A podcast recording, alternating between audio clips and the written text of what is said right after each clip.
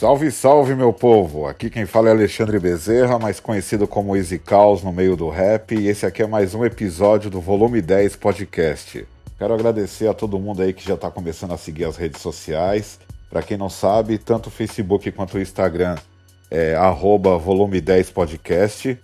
Nosso contato também é o e-mail volume10podcast@gmail.com. E é isso aí, vamos chegar devagarzinho e seguindo aí com essa nova caminhada aí. Olha, eu confesso que ainda para mim é bastante desafiador fazer o podcast sozinho. Eu estava acostumado a fazer algo mais dinâmico, mas enfim, a coisa vai se desenhando e conforme for passando os episódios, a gente vai montando cada vez algo mais interessante, condizente com o que a gente tem aí no cenário. Mas é isso.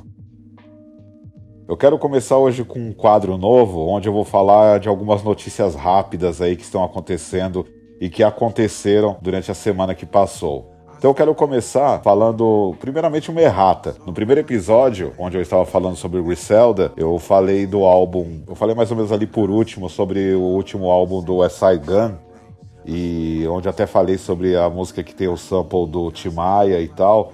E eu falei que o nome do álbum é Fly God is a Answer God, mas é esse nome mesmo, só que é o volume 2. Tem dois volumes desse disco e a música que tem esse sample do Timaya é o volume 2 que saiu por último aí na carreira aí do West Side Gun. Apesar que ele já tá para lançar outro já, pelo que eu vi. É, se eu não me engano, é Sincerely Adolf, que é o epílogo, talvez, da sequência de mixtapes dele chamada Hitler West Hermes. Então ele vai lançar um disco que meio que fecha esse ciclo desse, dessas mixtapes. Outra notícia aí rapidinha é que saiu o álbum Sons do Silêncio do DJ Rafa Santoro, que, cara, para quem não sabe quem é o DJ Rafa Santoro, esse cara é simplesmente o responsável pelos maiores clássicos da história do rap nacional. Ele é lá de Brasília, um dos pioneiros no movimento hip hop, tem uma carreira aí extremamente bem sucedida, diversos trabalhos lançados. Se esse nome para você ainda não soa familiar, com certeza você já deve ter ouvido falar de Consciência Humana, é, Sistema Negro, é, baseado nas ruas. Talvez agora você tenha se situado e entendido quem são os caras que já passaram pela produção desse grande mestre aí do rap nacional. Esse álbum é um álbum de lo-fi, é um álbum instrumental. Bom, se você não souber o que é lo-fi, aí fica mais difícil. Mas assim, hoje em dia tá super na moda esse estilo que, que chamam de lo-fi beats, chill hip hop, enfim. São instrumentais que flertam com jazz, com MPB, e geralmente são faixas curtas, mas com toda uma musicalidade, algo mais orgânico, que tem também uma, uma mixagem, uma masterização bem característica.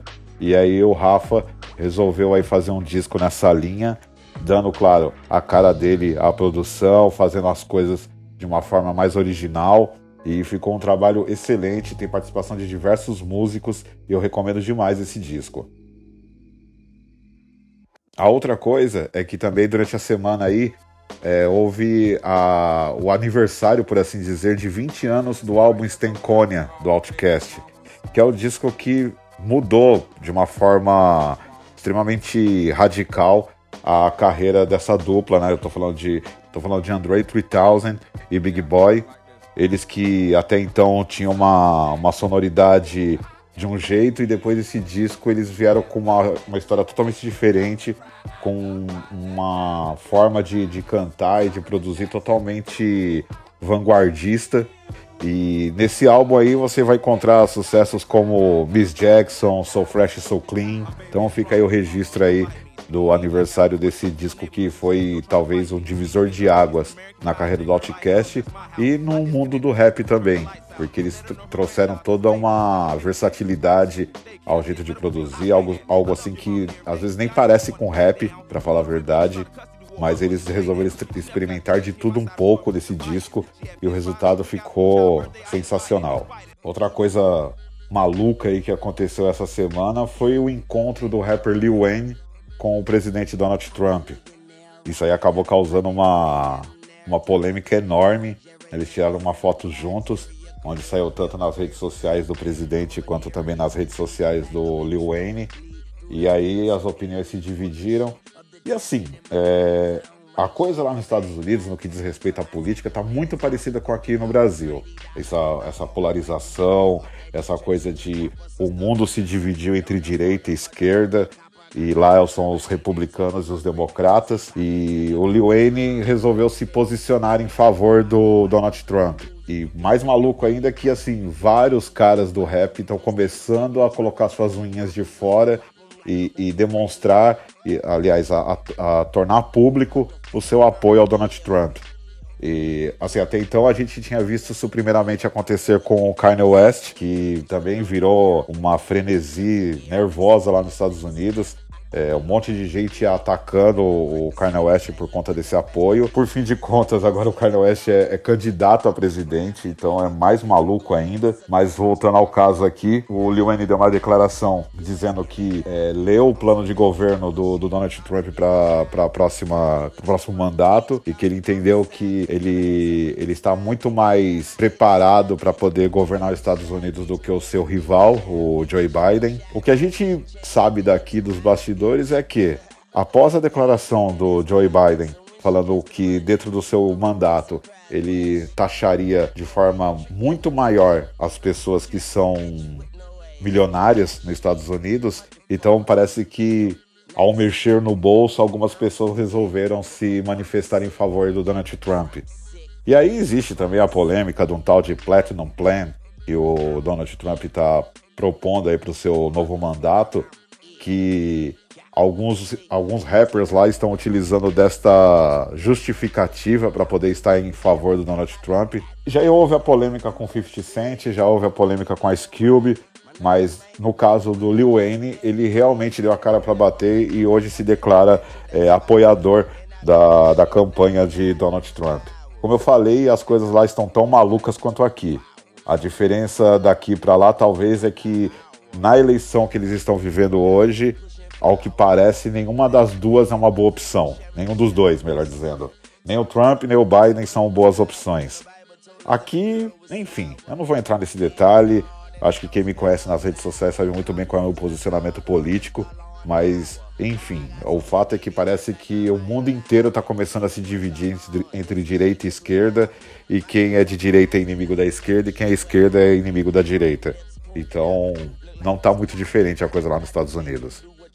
Para fechar, eu quero falar de um lançamento aí que teve essa semana, mais precisamente na última sexta-feira, que é, era, é, é, talvez tenha sido uma da, um dos discos mais esperados aí, que era o novo álbum do Buster Rhymes. Buster Rhymes acabou de lançar seu décimo álbum chamado ELE2 Wrath of God, que é a sequência de um álbum que ele lançou em 1998 com o mesmo nome, claro, sem o número 2, né? Mas enfim. Então, esse disco é, veio assim de uma forma esplêndida. O disco é incrível, é, é difícil até conseguir é, dizer o, o, o, que, que eu senti ao ouvir esse disco. Busta Rhymes continua impecável tanto na levada quanto no conteúdo lírico, produções espetaculares, participações de peso como Kendrick Lamar, Hakim, entre outros. E o Busta Rhymes, né, malandro como é, um pouco antes de lançar esse disco, ele criou todo um hype na internet por conta da famosa batalha Versus promovida pelo Timbaland e pelo Swiss Beats, onde ele desafiou o T.I. E aí o Buster Rhymes começou a atacar o, o T.I.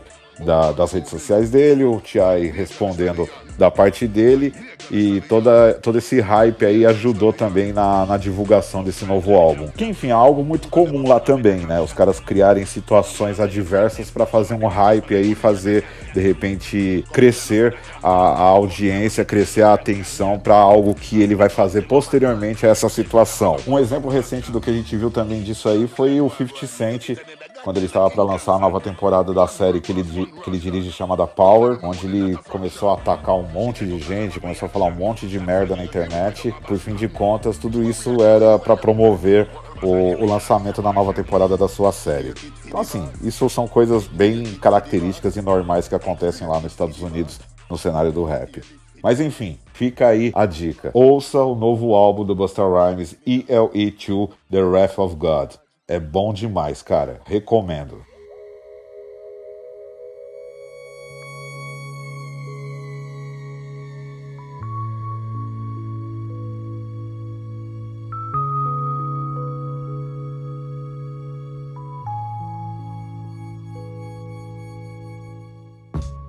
E agora sim, vamos falar do tema de hoje, falar da pauta principal desse episódio, que é falar de um produtor chamado Apollo Brown. Seu nome verdadeiro é Eric Vicente Stephens, morador de, de Detroit, Michigan. Ele nasceu em 20 de junho de 1980 e é um produtor do cenário underground do hip hop que vem se destacando cada vez mais. Tem uma carreira, digamos, curta. Ele não é um cara muito das antigas assim, mas é um cara que tem criado uma representatividade imensa dentro do cenário underground do hip hop por conta das suas produções extremamente características. É, o Apollo Brown, ele, ele já atua na música, na verdade, desde meados dos anos 90. Mas as atenções começaram a se voltar para ele a partir de 2007, quando ele lançou um disco chamado Skilled Trade, que é um, uma coletânea de beats que ele começou a fazer, fazendo assim a coisa mais séria, digamos. Porque até então ele fazia toda uma parada experimental, não, não, não lançava isso de forma oficial, e enfim ele acabou resolvendo fazer esse disco aí de instrumentais em 2007 de uma forma mais é, profissional, digamos. E aí veio uma sequência enorme de discos, ele tem dezenas de álbuns, tanto álbuns instrumentais como álbuns com grupos, com convidados, coletâneas e tudo mais. Eu vou destacar algumas coisas aqui relacionadas à discografia dele que chama bastante atenção. Primeiramente, Apollo Brown, ele, ele formou um grupo chamado Ugly Heroes, que saiu o primeiro disco em 2013, que é um trio na verdade, contando com ele e dois rappers chamados Red Pill e Verbal Kent. Inclusive o Red Pill, ele, ele mudou o nome dele recentemente para Chris O'Rick, que é o nome verdadeiro dele, depois que houve uma situação lá nos Estados Unidos onde começou a se falar de, uma, de um grupo extremista chamado Red Pill e ele não gostaria de ter o nome dele associado a esse tipo de coisa. Então ele preferiu abrir mão do nome artístico dele e utilizar o seu nome verdadeiro. Então eles lançaram esse álbum que tem o mesmo nome, é, Ugly Heroes, em 2013, que foi talvez o, um ponto de partida para apresentar o, o Apollo Brown de uma forma diferente, digamos assim onde ele atribuiu o estilo de produção dele a, a, a, a dois rappers que, que casou perfeitamente com o estilo que ele produz.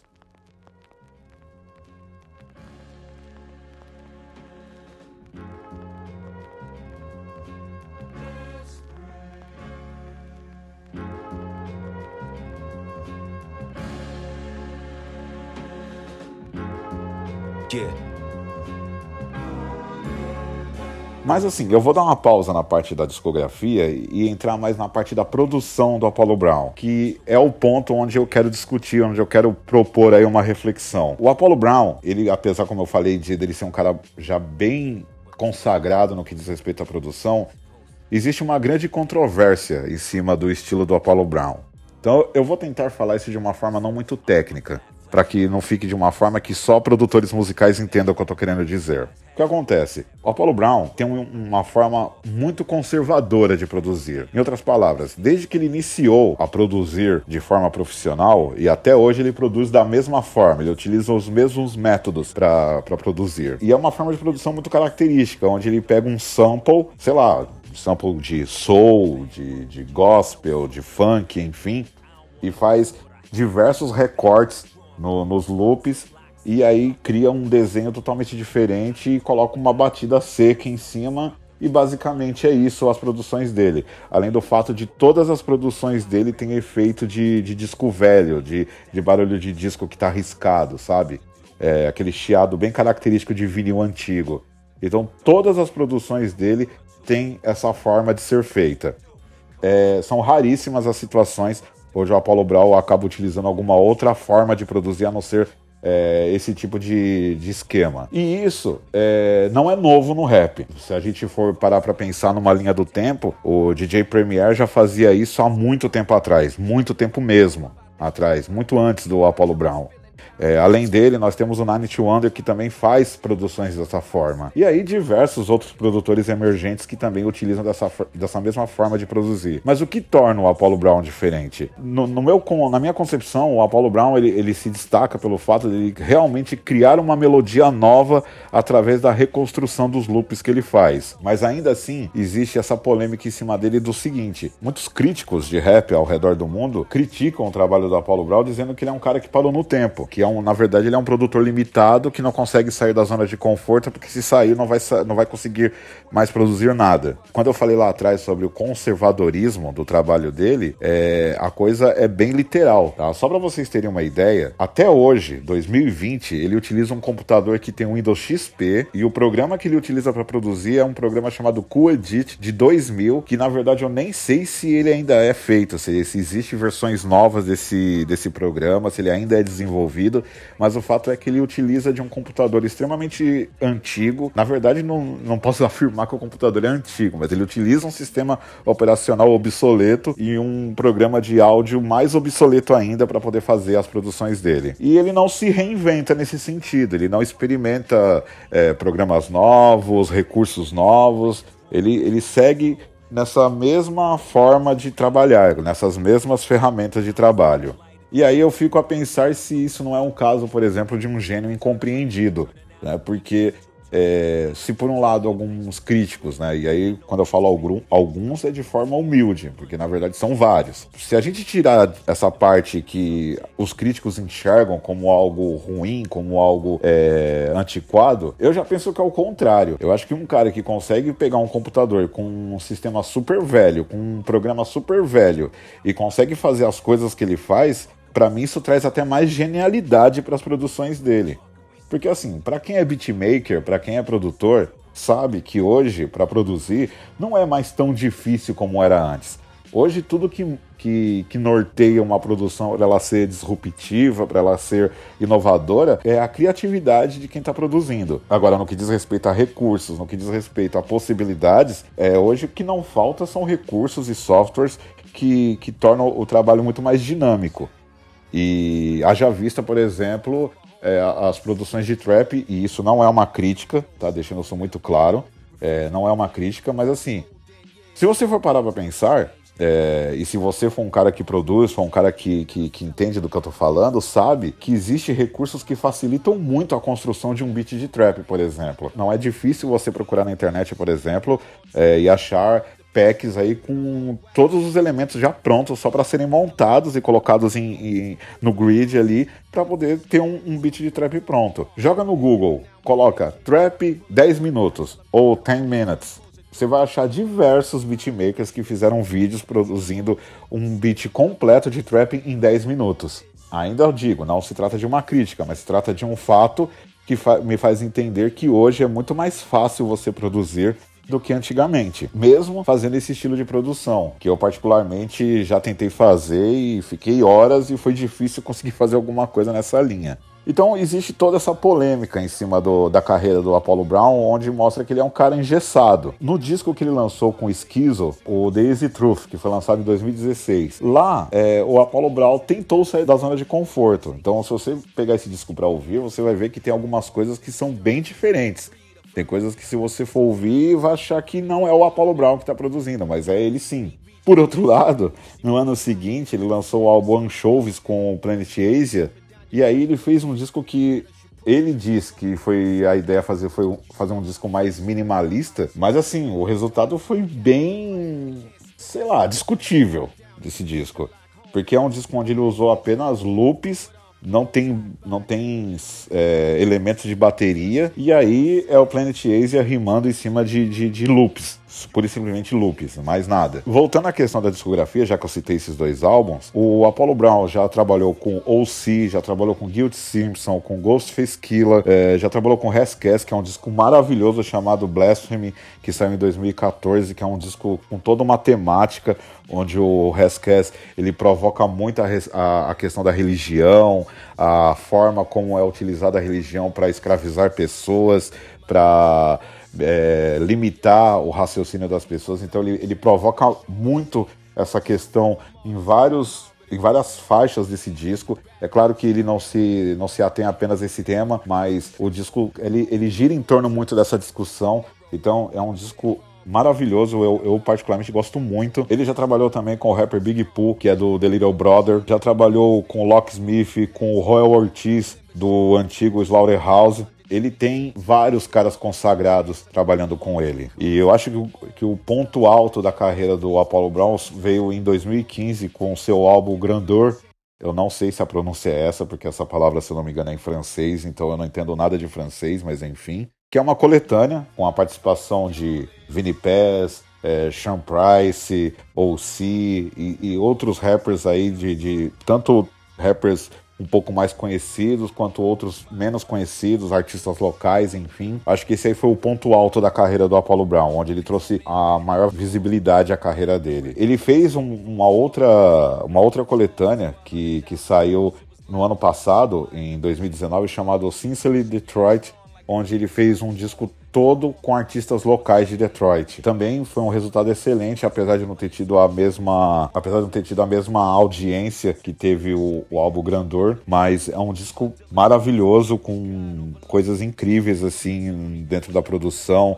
É, outra coisa que foi legal também foi o fato dele ter trazido DJs para fazer scratches e colagens é, em várias faixas, coisa que não aparecia muito nas produções dele. Ele, ele trouxe esse elemento também para aparecer um pouco mais nas produções dele. O Apollo Brown, eu, eu, entendo que ele sim, ele é um gênio, mas ele é um gênio incompreendido. É, é um cara que, assim, que, que tem uma, uma criatividade, uma inteligência diferenciada dentre o, os produtores que a gente conhece hoje, mas ele encontrou uma fórmula para ele que para ele é suficiente. Né? Ele encontrou uma situação, uma zona de conforto onde ele consegue dar o que ele tem de melhor dentro de uma produção. Até onde isso vai, não sabemos. Mas se a gente for parar para pensar, até poucos anos atrás, outro produtor que eu já até mencionei aqui, que é, que é assim, super consagrado, que é o Nine Wonder, ele produzia com a primeira versão do FL Studio, que antigamente era conhecido apenas como Fruit Loops, e até pouco tempo atrás ele utilizava a primeira versão desse software. E ele já fazia coisas incríveis com Little Brother e, e, e todos os outros caras com que ele já trabalhou. Eu não acho que a estrutura seja o problema para um produtor ser bom ou ruim. Não é a estrutura que determina se um produtor é limitado ou não. Eu lembro, agora pensando um pouco sobre o cenário brasileiro, eu posso mencionar, por exemplo, o Eric 12, que era produtor do Facção Central e que também produziu diversos trabalhos com a gente é, através do FAS, do Reviravolta Máfia, enfim, ele, ele produzia na casa dele, no quarto dele, num computador que era bem antigo, assim, para a época.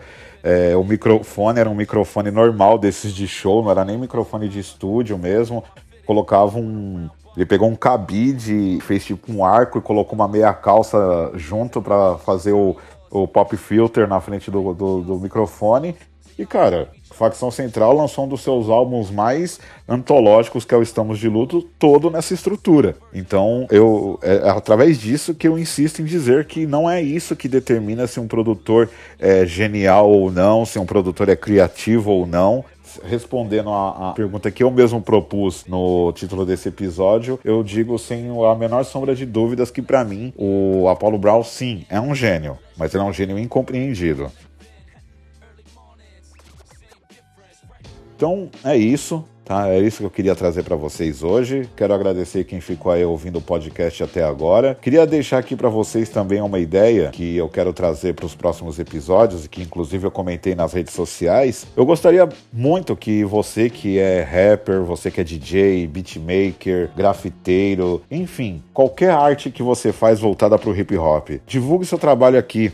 É, mande um e-mail para volume10podcast.gmail.com e fala um pouco sobre o seu trabalho, que eu vou falar aqui e eu não vou cobrar nada por isso. A minha ideia realmente é tentar ajudar de alguma forma. Eu sei que ainda meu podcast é praticamente desconhecido, ninguém sabe ainda qual que é desse podcast. Eu ainda estou construindo ele, inclusive. Mas assim, eu gostaria bastante de poder ajudar de alguma forma, porque assim, eu sei que ninguém ajuda. Eu sei que é, por conta até dessa, desse lance de algoritmo, de engajamento, que existe em rede social quem é famoso vai ser cada vez mais famoso e, e, quem não é conhecido vai ser cada vez menos conhecido. Por conta de engajamento, sempre vai ficar em alta aquele que já está em alta. E dificilmente alguém que não está em alta vai conseguir chegar no patamar dele. Só para dar um exemplo para vocês, eu posto as coisas na minha página do Facebook e o meu post não aparece nem para mim no meu perfil pessoal. Para você ter ideia de como que é maluco esse negócio de engajamento. As redes sociais, de certo modo, dificultaram, pelo mesmo nível que facilitou, o trabalho de qualquer pessoa voltar voltada para arte. Então, já que existe tantos fatores atrapalhando, existe tantos fatores que lutam contra nós, então eu vou tentar fazer alguma coisa a favor da gente. Então, manda seu trabalho aí, independente do que seja. Eu não, eu não tô aqui para julgar se é bom ou ruim, porque não é o meu papel isso, não é, não é isso que eu quero fazer.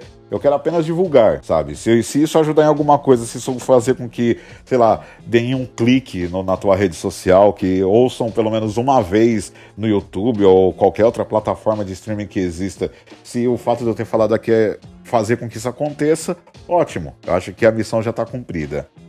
Então é isso, pessoal. Fiquem todos com Deus, tomem cuidado durante essa pandemia. Se tiver que sair, saia de máscara, leva seu álcool e gel. Se possível, fique em casa, não saia. Se proteja, proteja sua família, proteja as pessoas que você ama. E até a semana que vem. Até mais, pessoal. Obrigado.